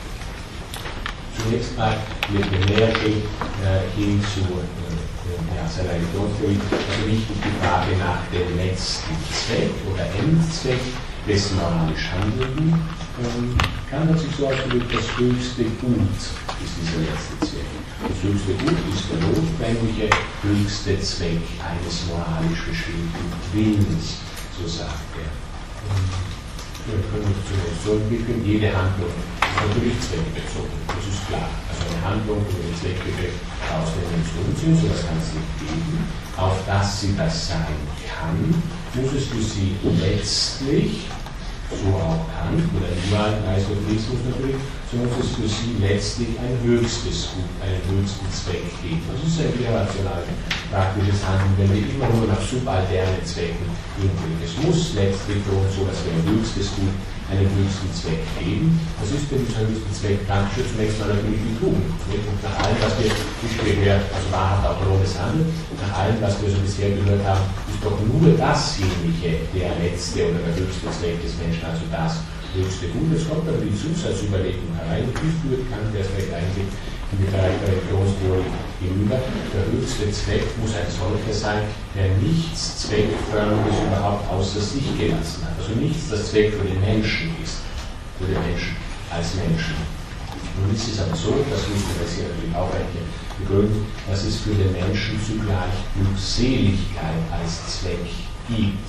Also der Mensch will notwendig glückselig sein. Es ist nicht ein willkürlicher Zweck, wie wir natürlich willkürlich vieles dieses und jenes wollen. Mir scheint also neben diesem höchsten Zweck Google noch einen zweiten notwendigen Zweck, nämlich Glückseligkeit zu geben. Der höchste Zweck darf aber nichts Zweckförmiges außer sich gelassen haben, darf also Glückseligkeit als Zweck und als Gut nichts neben Tugend als Zweck oder Gut sein. Wir müssen also Entsprechung, wie sich Kant ausdrückt, Entsprechung von Tugend und Glückseligkeit im höchsten Zweck des Menschen annehmen. Und hier stellt es noch schön als Zerebralphilosophisch die Frage, ja, was sind denn die Bedingungen der Möglichkeit dafür, dass dieses höchste Gut, dieses inzwischen anders gefasste höchste Gut, nämlich Entsprechung von Tugend und Glückseligkeit, dass dieses überhaupt als ein zumindest wirklich werdendes und daher auch als realer Zielpunkt unserer praktischen Bemühungen angesehen werden kann, kann wir folgendes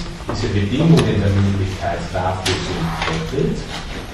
Zum einen solche, die in unserer Gewalt sind, und zum anderen solche, und das sind die, die uns ja wirklich interessieren, zum anderen solche, Zitat, die uns Vernunft als Ergänzung unseres Unvermögens zur Möglichkeit des höchsten Guts, welche nach praktischen Prinzipien notwendig ist, darbietet und die nicht in unserer Gewalt sind. Ja, und zu diesem Letzt dann also zu den äh, Bedingungen der Möglichkeit der Realisierung des höchsten Guts, die nicht in unserer Gewalt sind, gehört nun etwa die Existenz Gottes als moralischer Welturheber.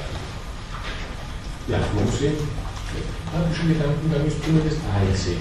Da Glückseligkeit muss als vollständig bedingt, als nur von der Tugend her möglich, aber vom Tugend her dann auch wirklich gedacht werden. Sonst hätten wir weiter letzten Zweck des Menschen außerhalb des eigentlichen letzten Zwecks zur Vermittlung von Jugend und Glückseligkeit muss Not als Dritter eingeführt werden und es muss übrigens auch äh, individuelle Unsterblichkeit der Seele eingeführt werden, aus bestimmten weiteren Gründen. Also der Gedankengang, wenn wir das rein als zentralphilosophisch formulieren, äh, ganz so zusammengenommen werden, weil der Mensch sich den kategorischen Imperativ unterstellt, ist er durch die Vernunft bestimmt an Unsterblichkeit der Seele und Existenz Gottes und Glauben.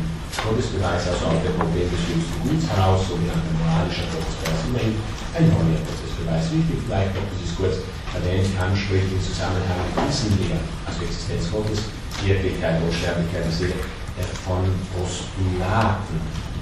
Dieser Postulatbegriff macht also nochmal deutlich, wie der Status dieser religionsphilosophischen Aussage äh, einzuschätzen ist. Postulate sind was? Sie sind theoretische Sätze, theoretische Sätze, die aber aus praktischen Gründen heraus anzunehmen sind. Sie sind nicht rein theoretische, sie sind nicht rein praktische. Wenn Sie das Brief spricht, also schön dieser Postulate-Begriff, wenn man eine ganze Religionsphilosophie Kant drüber steht, dann spricht das nochmal schön den Status dieser religionstheoretischen Überlegungen aus. Theoretische Sätze, die aus praktischen Gründen heraus anzunehmen sind. Das heißt also, Religionsphilosophie als ein Anhang zur praktischen Philosophie, ein gleich notwendiger Anhang zur praktischen Philosophie. Ja, aus Zeitgründen heraus gehe ich jetzt nicht mehr ein näher Inhalte der eigentlichen kantischen religionsphilosophischen Hauptschrift, also der Religion innerhalb der Grenzen der bloßen Vernunft. Kant versucht ausgehend von dem, was ich Ihnen eben entwickelt habe, äh, ja, tatsächlich zu zeigen, dass es wesentliche traditionelle dogmatische Lehren gibt, die von da aus transzendentalphilosophisch reformiert und wieder aufgenommen werden können. Äh, vor allem, also, vor allem der erste Abschnitt, vor allem der erste Abschnitt der Religion, der der Grenzen der bloßen Vernunft, auf diesen würde ich dann ganz kurz hinweisen wollen, ist sehr ähnlich, gerade auch wenn man bedenkt, dass Kant so eng und klar im Aufklärungszusammenhang drinsteht. Er ist ja gewissermaßen der König der Aufklärung, zumindest was sein intellektuelles Vermögen angeht, wenn gleich ein Bürger war. Also wenn man das bedenkt, wie stark im Aufklärungszusammenhang drinsteht, interessant ist auch das erste Hauptstück, wie es nennt, das erste Hauptstück der äh, Religion innerhalb der Grenzen der großen Vernunft. Das ist eine, wenn wir so wollen, säkularisierte ja, Erbsündenlehre, die wir hier kriegen. Also die traditionelle Religions- philosophische theologische Bestimmung der Erbsünde, die von Kant transzendenthalphilosophisch zu reformieren versucht wird. Er kommt hier sogar zu dem traditionell dogmatisch korrekten Satz, was eben im Unterschied zu anderen auch sehr bemerkenswert ist, der Mensch ist von Natur, von Natur aus böse, im Unterschied zu etwa zu dem, was wir bei Rousseau und bei so vielen anderen gesehen haben, also bei den, den Leuten, die den Menschen für harmlos halten. Nee, das ist nun nicht die kantische Position. Der Mensch ist durchaus nicht harmlos und wir müssen das von Natur aus böse auch, das ist natürlich sehr schwierig, die Kant zu bewirken. Versucht letztlich, wird man sagen, müsste es bei Kant von Natur aus gut und von Natur aus böse, wenn man alles zusammennimmt. Kant vertritt, ich, verwende jetzt hier mal Elemente, die John Rawls ja geprägt hat in Bezug auf die kantische Religionsphilosophie Kant vertritt hier letztlich eine manichäistische Moralpsychologie. Der Psychologie gefällt mir jetzt zwar nicht so gut, aber sagen wir eine manichäistische Ich-Auffassung in religionstheoretischen Zusammenhang. Also wir haben letztlich in jedem Menschen so etwas wie ein gutes und ein böses Ich, was so wichtig ist für die Entwicklung. Das und diese Wortzusammenstellung hat er ja auch geprägt in diesem Zusammenhang äh, wichtig für seine Theorie des sogenannten Radikalbösen. Das Böse scheint radikal, also wurzelhaft zu sein, menschlich in irgendeiner Weise nur abgeleitet, nur oberflächlich, so ist es oder im Allgemeinen die Aufgabe, die man sich vorstellt. Auch natürlich von erheblicher Wichtigkeit, äh, dann noch allerletzte Bemerkung zu kann.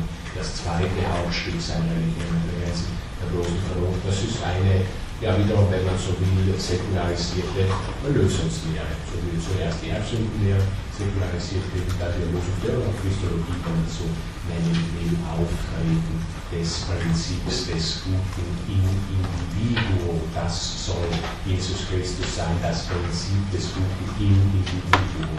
Ja, so viel zu Kant. Komme, nein, ich das Okay, habe ich das richtig verstanden, dass er Gott sozusagen nur als theoretisches Postulat irgendwie annimmt? dass ich immer sagen Gottesbeweis, aber er sozusagen sagt, in praktischer Hinsicht löst sich dieses Postulat dann auf, wenn wir sozusagen unseren Endzweck erreicht haben und uns selbst als absolut frei, dann brauchen wir praktisch Gott nicht. Also vorher nehmen wir Gott an, um sozusagen an diesem Endziel oder Endzweck festzuhalten, wenn wir diesen Endzweck aber erreicht haben, löst sich sozusagen die Vorstellung Gottes aus. Habe ich das, verstehe ich das richtig oder, ist, oder, oder nimmt er doch eine Existenz irgendwie an? Das ist mir jetzt nicht ganz klar. Ich würde auf jeden Fall sagen, ganz richtig verstehen Sie sicher nicht von Kant ausgesprochen. Und zwar schon allein deswegen, weil Kant von einem solchen Endzustand nicht aus. Also einen Endzustand, in dem wir dann tatsächlich vollständig dieses Sinn wahrer, frei, autonom handelnden Individuum. Er spricht von unendlicher Annäherung diesbezüglich. Also dieser Endzustand würde bei Kant verknüpft sein mit einer Auflösung unserer Individualität. Also ein solcher Endzustand gibt es nicht in seinem System. Unendliche Annäherung. Ähm, wenn Sie zum Schluss fragten, also nimmt eine Existenz Gottes an, ja sicher, die nimmt sie an aus praktischen Gründen. Also jetzt weiß ich noch nicht, was genau meinten mit, weil Sie sagten, ich sprach von Gottes Sie haben gesagt, Gottes Beweis. Ja gut, Also, also, es so schränken wir das Wörtchen Beweis ein. Man kann es natürlich sagen, wenn Sie sagen, nur ein Beweis, der im Rahmen der theoretischen Philosophie geführt wird. Also sagen wir, nur ein Beweis aus Wahrheitsinteresse heraus ist ein Beweis, dann ist das natürlich kein Beweis. Sondern es ist ein Beweis aus Freiheitsinteresse heraus. Also wir wollen vollständig autonom handeln, damit ist bestimmtes weiteres verknüpft, theoretisches weiteres verknüpft, das wir annehmen müssen, wenn wir konsistent so handeln wollen. Vielleicht ist das nur ein terminologisches Problem, was das Wörtchen Beweis angeht. Ist etwas, das aus Freiheitsinteresse heraus äh, argumentativ erreicht wird, auch als Beweis zu klassifizieren. Also ich, ich habe deshalb das, weil ich meine, so ein bisschen, was ich halt in der Geschichte der Gottesbeweise, dass man halt sozusagen schon versucht, eine reale Existenz sich zu denken. Er bleibt aber, er bleibt aber sozusagen nur in, in den Möglichkeiten der, der Vernunft und sagt, also Gott sozusagen ist nur in unserer Vernunft. Ähm, er sagt nichts darüber aus, er kommt darüber nicht hinaus, sozusagen außerhalb unserer Vernunft spielt für ihn gar keine Rolle, weil. Gut, also viel allgemeiner und weiter noch ausgegriffen, als ich das zuvor äh, eigentlich vermutet hatte. Es ist in der Tat richtig, Kant, das wird man jetzt dann gleich auf bei den folgenden Denker noch sehen können, Kant erreicht nichts Eigenes. Das interessiert ihn auch nicht, sondern er fragt nach Möglichkeitsbedingungen. Was muss ich voraussetzen, wenn ich denn frei handeln können also das könnte man ganz pauschal sagen, so etwas wie Sein muss. Die Leute sind ja alle viel zu naiv, sagen, die von Sein sprechen oder von Sein als Sein und, und wirklich Sein nur subjektiv sein ja, die Sache nehmen wir vielleicht gleich nochmal auf und wir folgen und wir gehen also in die erste äh, kurze Pause bis 10